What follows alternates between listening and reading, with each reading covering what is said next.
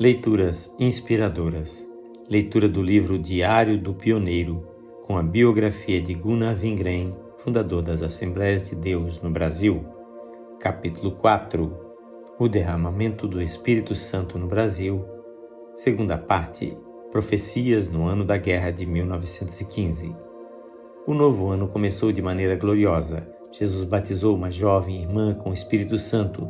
Foi no culto de vigília do ano novo. Duas meninas, tomadas pelo poder de Deus, riam e se alegravam tanto que eu tive medo de que elas não aguentassem.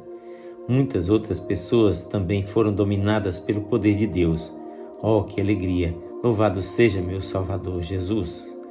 A minha mensagem no primeiro culto desse ano foi: Permanecei em mim. Chorei tanto na pregação que foi difícil falar.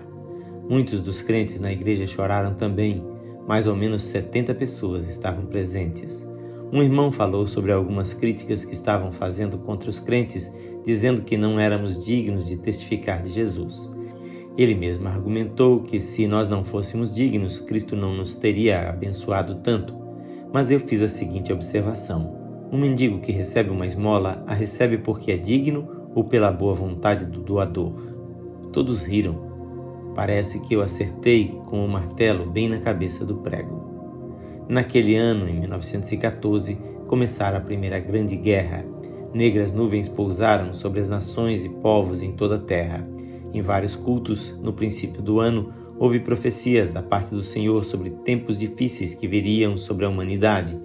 Em uma delas, o Senhor falou: Nações e povos gemerão debaixo de acontecimentos terríveis. O mundo será abalado pelas tremendas coisas que acontecerão sobre a terra. Deus estava avisando o seu povo sobre catástrofes e acontecimentos terríveis que ocorreriam durante aqueles duros anos de guerra. Apesar de tudo isso, o Senhor prometeu que estaria com a sua igreja, guardando-a e consolando-a. Foram momentos de muita glória na presença do Senhor durante o culto do dia 11 de janeiro. Assim, Gunnar Wingren escreveu no seu diário: Tivemos um culto hoje cheio do poder de Deus e de muita alegria. Eu ri tanto debaixo do poder do Senhor que quase perdi as forças. O mesmo aconteceu com outros irmãos. No princípio do culto, a irmã Nazaré viu o céu aberto sobre ela. O teto desapareceu e ela viu uma luz fortíssima sobre a sua cabeça. Era tão forte que ela não podia olhar diretamente aquela luz. O dia 15 de fevereiro foi uma data de pesar para a igreja, pois a irmã Dormira passou para o Senhor.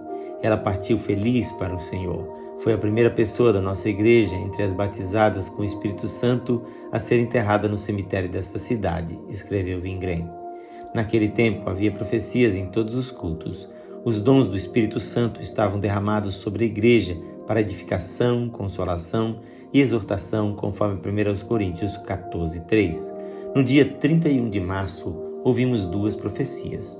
Eu havia pensado em viajar para minha terra e visitar os meus parentes, mas o Senhor me exortou: Vem para mais perto de mim, acalma-te, apacenta o meu rebanho. Eu estou contigo. Ainda tenho muito trabalho para ti, irei na tua frente e farei a minha obra depressa. Na leitura de amanhã teremos a terceira parte deste capítulo. Quem faz esta leitura é seu amigo Pastor Edson Grando. Que o Senhor Jesus abençoe ricamente a sua vida.